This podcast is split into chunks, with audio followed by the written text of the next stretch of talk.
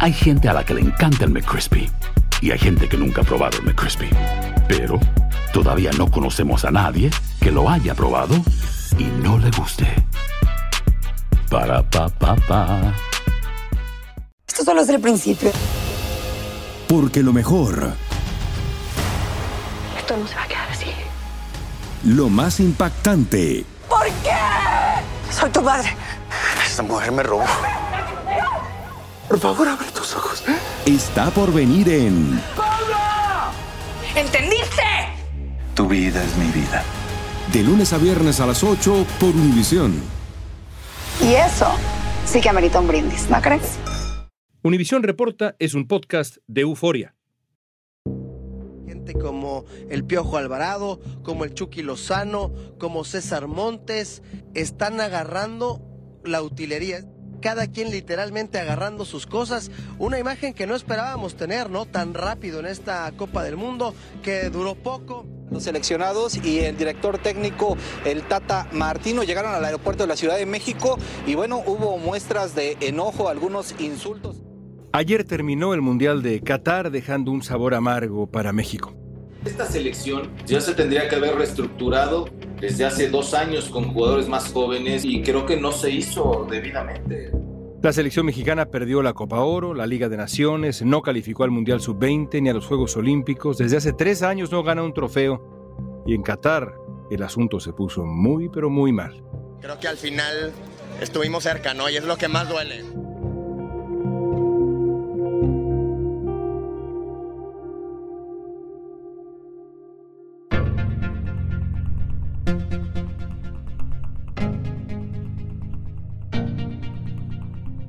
Hoy vamos a platicar con Félix Fernández, antiguo portero de la selección mexicana, comentarista de TUDN, auténtico conocedor desde adentro. Vamos a analizar qué pasa con la selección mexicana, quién es el culpable de su fracaso y qué tiene que pasar para que de una vez por todas logre repuntar. Ojo, han sido las mismas críticas, ¿eh? Antes y después de la Copa del Mundo. Y termina, pues por tener razón la afición al final de cuentas.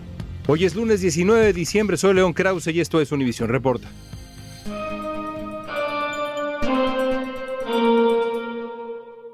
Félix Fernández fue portero de la selección mexicana y de los clubes Atlante y Celaya. Con el equipo mexicano participó en el Mundial de 94 y luego de retirarse comenzó una carrera como periodista deportivo. ¿Cómo evalúas a la selección mexicana del Mundial de Qatar? Mira, León la evaluó con una calificación reprobatoria.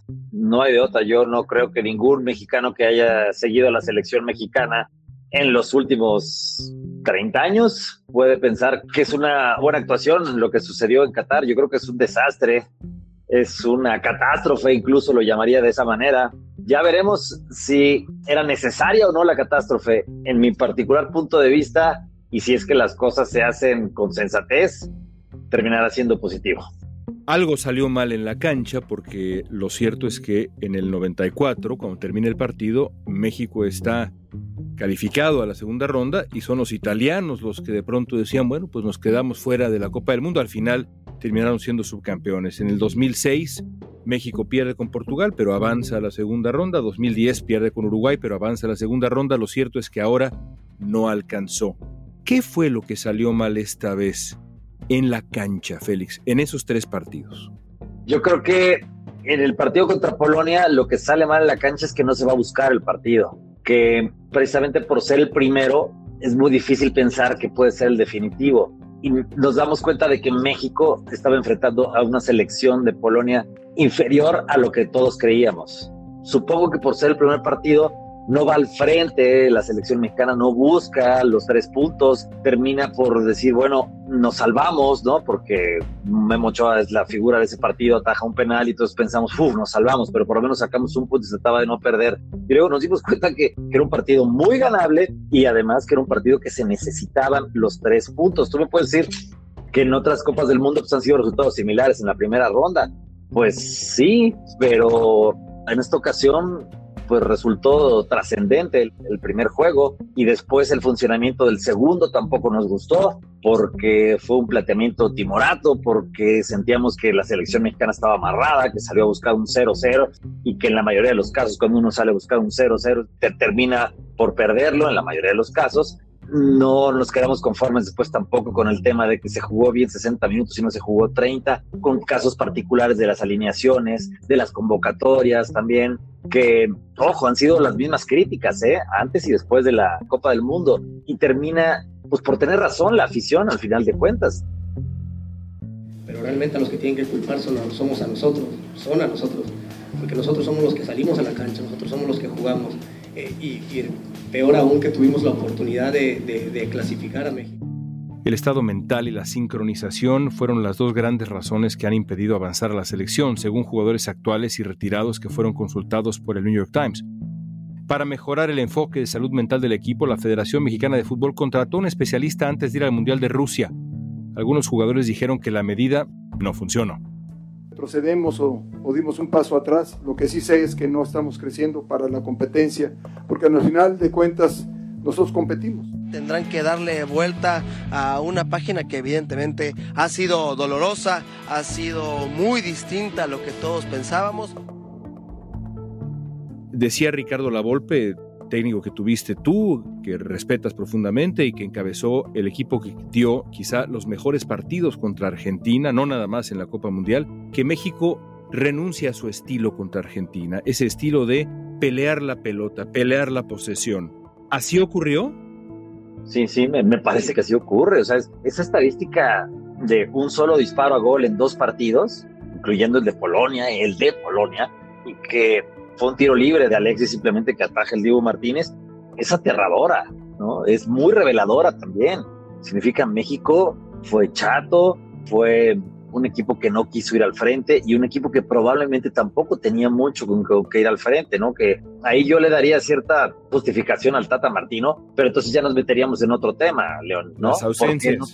las ausencias y por qué no tenemos delanteros capaces en México o por qué tenemos tan contados o por qué dependíamos de un jugador como Raúl Jiménez que sufre una tremenda fractura en el cráneo y que ya no vuelve a ser el mismo y entonces se nos desmorona la ofensiva de la selección mexicana. Pero entonces ya estamos entrando en otros terrenos en los que decimos, ¿por qué no han salido? Ah, bueno, pues entonces vamos a analizar por qué no tenemos suficientes jugadores hoy. En todas las selecciones nacionales han uh, existido estas polémicas, las ausencias, famosamente Cuauhtémoc Blanco en la selección del 2006, cuando Cuauhtémoc estaba en gran nivel, en fin, en esta selección hay ausencias. El talento joven en la delantera, Santiago Jiménez, que venía en muy buen momento, el Chicharito Hernández, por la razón que sea, gran momento físico en la liga de la MLS, Carlos Vela, personaje muy singular, campeón de la MLS, Diego Laines en su estilo, todos estos hombres ofensivos se quedan en casa. ¿Tú culpas en algún sentido a las ausencias de este carácter chato de la selección mexicana o no tuvieron nada que ver esta ocasión? O sea, ¿culpo yo a los futbolistas, dices tú, o a las ausencias en sí? A la decisión de no llevar a estos futbolistas. O al impedimento por llegar a una regla, una negociación o por solucionar un problema. Sí, sí, sí, sí, termina una vez más la afición teniendo la razón. Porque la afición decía, pues es que Santi Jiménez tiene que ir. Y también la prensa, ¿eh? Santi Jiménez tiene que ir es por el momento. Las declaraciones en las que se enredaba el Tata Martino para explicar por qué no llevaba a Santi Jiménez, por qué no estaba en los 26. Nos dimos cuenta que era Santi Jiménez o Funes Mori y Raúl Jiménez que nunca estuvo a su nivel y que insistió en meterlo. El caso de Funes Mori, por ejemplo, que ya lo llevaste, jugó 5, 7 minutos, 8 minutos, una cosa así. En los últimos nada más contra Arabia. Y todos nos quedamos pensando, es que Santi Jiménez pudo haber ayudado mucho más al frente, ¿no? El goleador hasta el día que termina la Copa del Mundo de la Europa League, un tipo que tiene pocos minutos pero mucha producción, un tipo que te contagia dentro de la cancha, que tiene varias opciones, ¿no? Que no solamente remata, sino que también te pelea cuando se pierde la pelota, etcétera. El caso de Laines quiere decir, bueno, pues sí, un tipo que cuando lo utilizó en selección en eliminatorias entraba en el segundo tiempo y realmente respondió siempre. Sí, sí, sí, afectaba muchísimo a las defensivas, este, confundía, generaba penales, desbordes, peligro, algo, pero te revolucionaba un poco. No, pues en el caso del Chicharito, al final de cuentas no lo pudieron arreglar, ¿no? Lo vetaron, lo pudieron arreglar. Carlos Vela, ok, pues no vas a obligar a alguien que no quiere jugar fútbol o que no quiere representar a su selección, pero siento yo que yo me quedo también con eso de, ay, es que son temas que se pudieron haber arreglado. Por supuesto que sí, ¿no? Con una buena negociación, una gestión, no sé, etcétera. Y sin embargo se cerraron las puertas y bueno, no, pues no, no, nada. Y son tiempos que pudieron haber ayudado mucho a la selección, sí, por supuesto que sí. Pero volvemos a lo mismo. ¿Por qué nos remitimos a ellos? Porque tenemos delanteros a cuentagotas en México. ¿Y por qué tenemos delanteros a cuentagotas? Pues porque el número de extranjeros que se permiten en la liga es eh, bestial y por lo general son atacantes. Entonces, pues los que pueden ser prospectos de delanteros en México se ven totalmente impedidos, se ven bloqueados, porque hay una liga de expansión que no le interesa producir jugadores porque es una liga subsidiada, porque es una liga que no tiene ascenso, hasta el momento, aunque espero que, según dijeron, que se va a revisar. Pero pues es que de ahí también salen los jugadores, ¿no? Los, equipos de expansión hoy en día, pues no, no van a producirte nada que realmente te cambie la cara. Al regreso veremos qué está fallando en el mundo del fútbol mexicano y por qué no mejora el rendimiento de la selección. Esto solo es el principio. Porque lo mejor. Esto no se va a quedar lo más impactante. ¿Por qué? Soy tu madre. Esta mujer me robó. Por favor, abre tus ojos. Está por venir en. ¡Pablo! ¿Entendiste? Tu vida es mi vida. De lunes a viernes a las 8 por Univisión. Y eso sí que amerita un brindis, ¿no crees? Estamos platicando sobre la selección mexicana y su futuro con Félix Fernández. Tú fuiste un gran jugador profesional, seleccionado mexicano, conoces el medio. Déjame hacerte una pregunta que quizá no se plantea con la frecuencia que debería plantearse. Porque en Estados Unidos creo que conozco la respuesta, pero en cuanto al fútbol mexicano, a pesar de que me he dedicado al periodismo deportivo de una u otra manera desde hace muchos años y a la historia del fútbol mexicano también, de pronto me doy cuenta que no tengo una respuesta clara. ¿De dónde surgen los futbolistas mexicanos?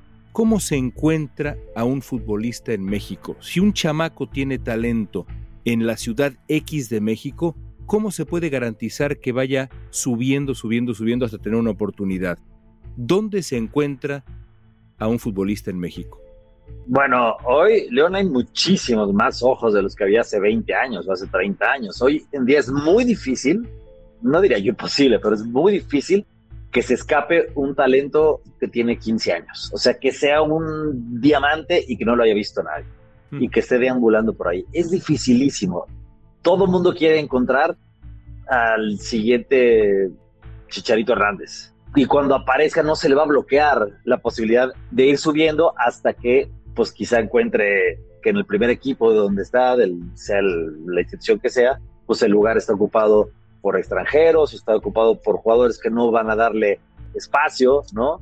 Y a veces son incluso segunda o tercera opción, ¿no? Porque hoy en día hay la posibilidad de que otro extranjero también sea el centro delantero de, del equipo y entonces tenga que irse hasta atrás. ¿Y cuánto tiempo le puede aguantar? Pues nada. Entonces hoy en día también se ha visto un fenómeno en el que migran a países con ligas pues, sumamente discretas, ¿no? Como Centroamérica, por ejemplo, o países europeos, pues como escandinavos o de Europa del Este, donde pueden seguir más o menos su carrera, pero no tienen la proyección. ¿Dónde se encuentran? Pues se encuentran en todos lados. Pachuca, por ejemplo, es una institución que ubica jugadores desde los 10 años y los invita a vivir en Pachuca, ¿no? O sea, todo esto tiene un sistema muy bien organizado, muy bien cuidado. ¿Cuántos otros equipos en México tienen un sistema como ese que describes de Pachuca?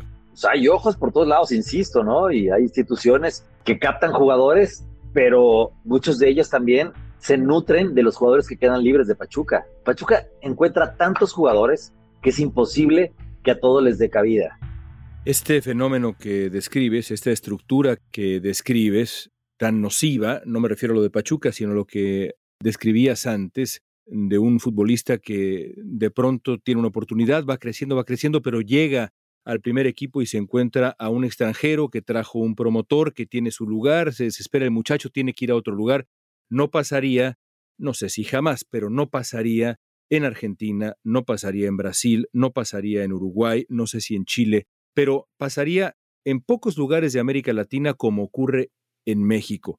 ¿Por qué en México el incentivo está puesto donde está puesto? Es decir, no en llevar a ese delantero medio defensa mexicano hasta lo más alto, lo más pronto posible, sino en cuidar al extranjero que trajo el promotor. ¿Cómo comienza ese vicio que nos está haciendo daño? Bueno, comienza desde el reglamento, León, ¿no? Desde el reglamento en el que hay una amplitud escandalosa por darle cabida a jugadores que no están formados en México, ¿no? Porque así se les llama, no formados en México, no precisamente extranjeros, pero al final de cuentas lo, lo son. Y cuando surge esta regla, pues todos nos espantamos, hoy nos parece un tanto normal, pero nos damos cuenta que ha afectado y me pueden decir, sí, pero en Inglaterra y en Italia y en España, todo eso sí, pero el fútbol mexicano es diferente, no podemos compararnos con ellos, sí, con los comunitarios de Europa, todo, porque mira cómo España encuentra la manera de producir jugadores, mira Inglaterra cómo lo hace, mira los Estados Unidos después del fracaso que tuvieron en el 2018,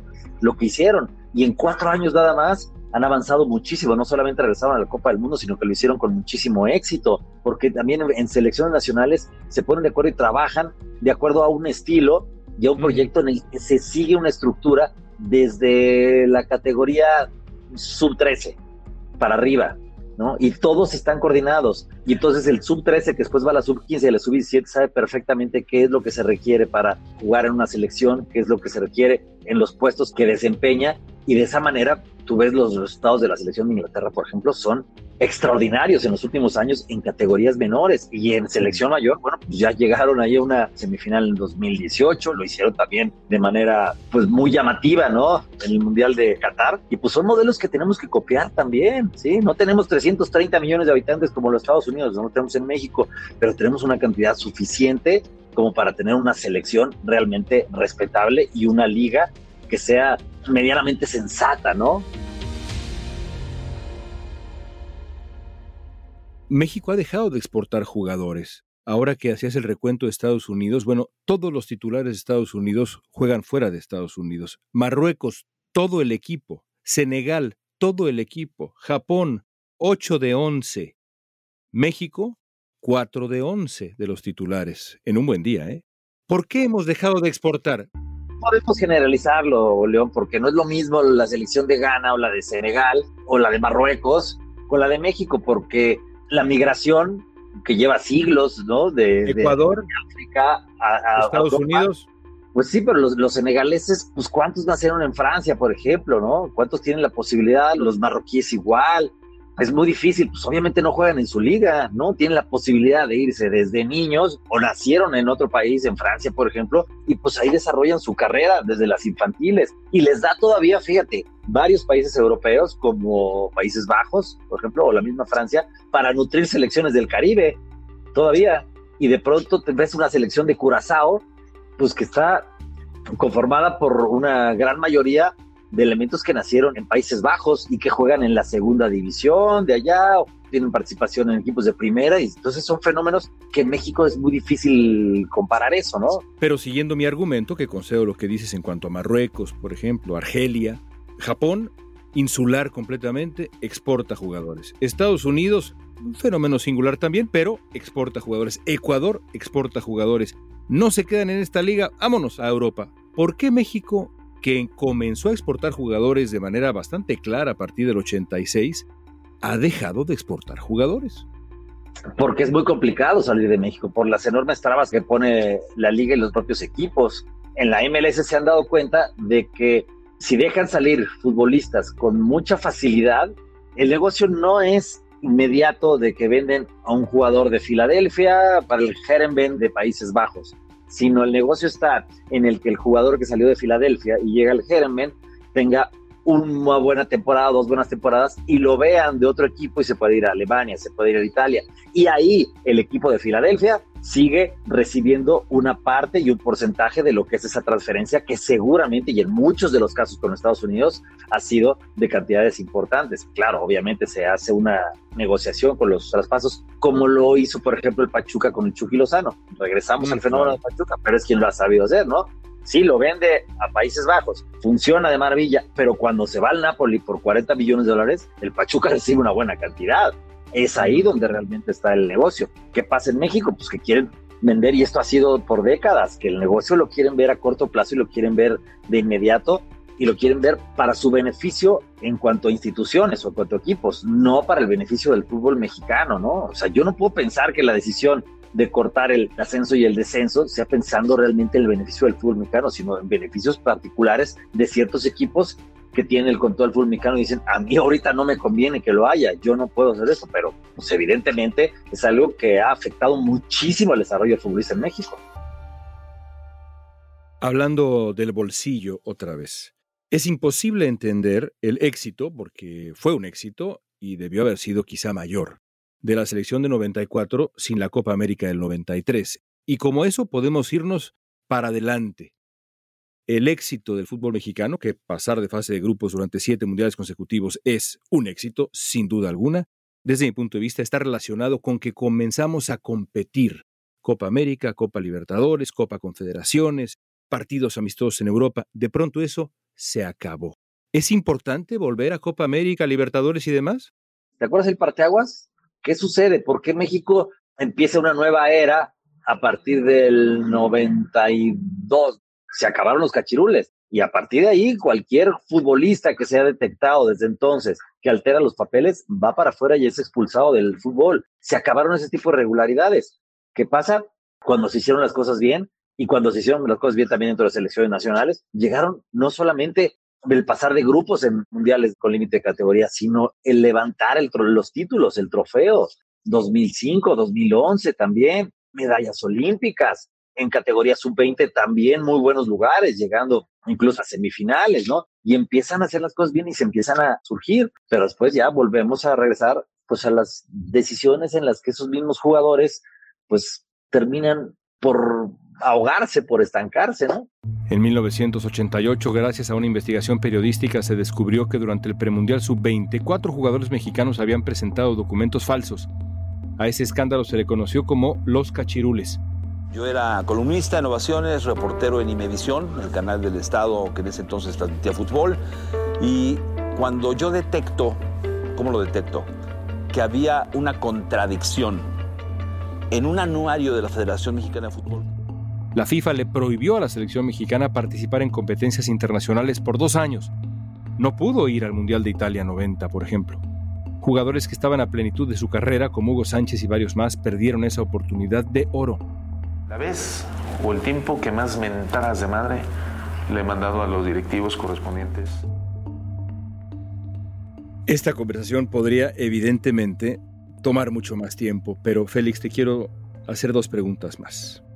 ¿Quién debe encabezar a la selección mexicana rumbo al 2026? Y si no me quieres dar un nombre, que me gustaría, tu candidato, me gustaría un perfil.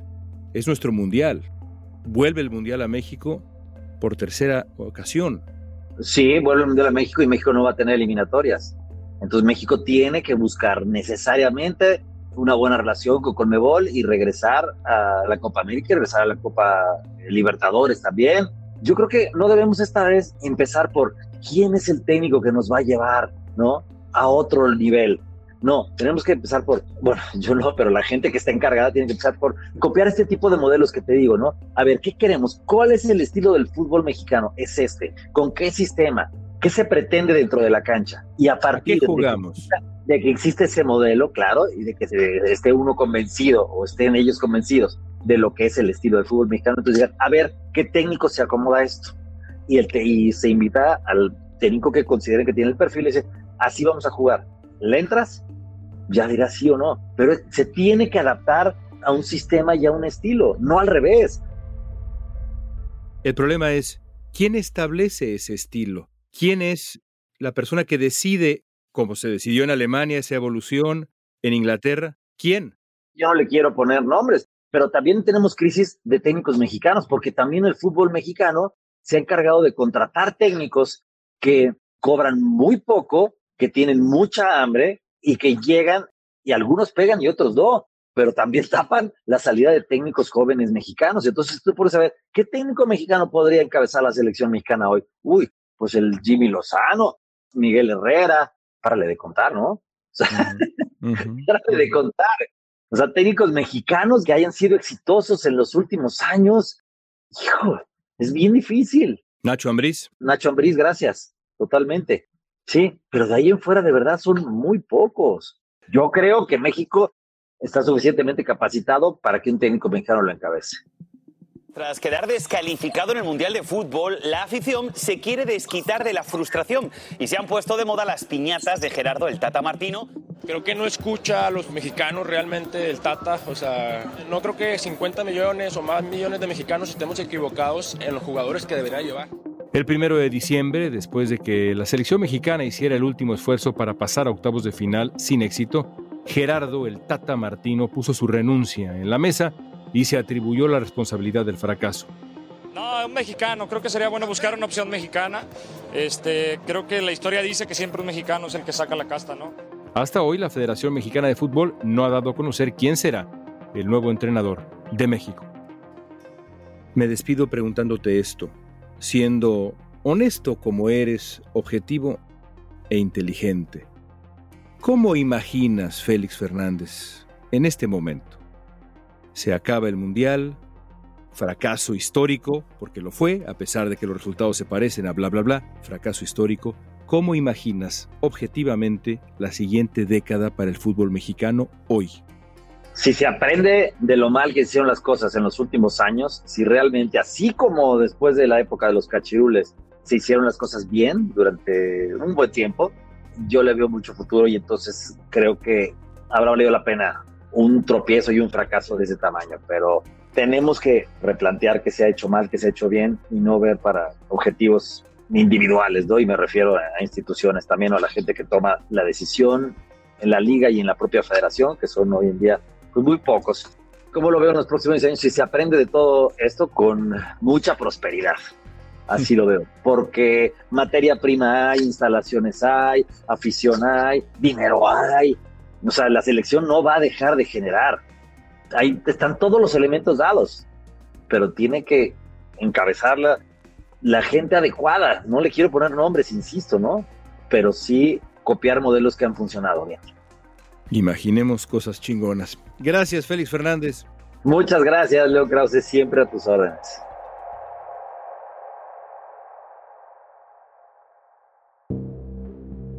Después de lo ocurrido en Qatar, John de Luisa, quien preside la Federación Mexicana de Fútbol desde el 2018, anunció que se tomarían 60 días para hacer un análisis profundo. Se espera que vengan cambios incluso desde la estructura interna. Ojalá que lo hagan, porque el fútbol mexicano tiene una responsabilidad con la afición, tanto en México como en Estados Unidos. Es quizá el único país del mundo que tiene una afición devota, de verdad, en dos países distintos esos millones de aficionados merecen no una, sino muchas, profundas alegrías. Y en 2026, el Mundial es en casa.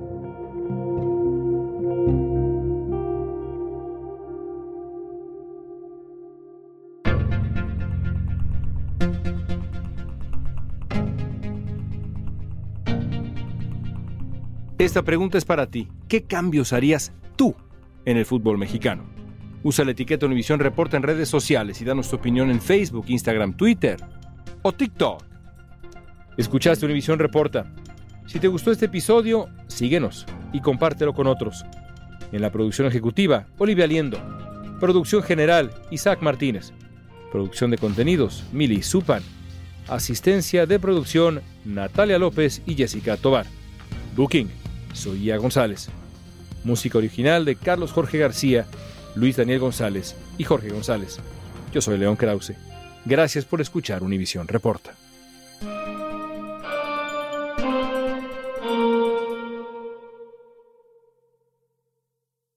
Boost Mobile tiene una gran oferta para que aproveches tu reembolso de impuestos al máximo y te mantengas conectado. Al cambiarte a Boost, recibe un 50% de descuento en tu primer mes de datos ilimitados. O, con un plan ilimitado de 40 dólares, llévate un Samsung Galaxy A15 5G por $39.99. Obtén los mejores teléfonos en las redes 5G más grandes del país. Con Boost Mobile, cambiarse es fácil. Solo visita boostmobile.com. Boost Mobile, sin miedo al éxito. Para clientes nuevos y solamente en línea, requiere AroPay. 50% de descuento en el primer mes requiere un plan de 25 dólares al mes. Aplican otras restricciones. Visita boostmobile.com para detalles. Esto solo es el principio.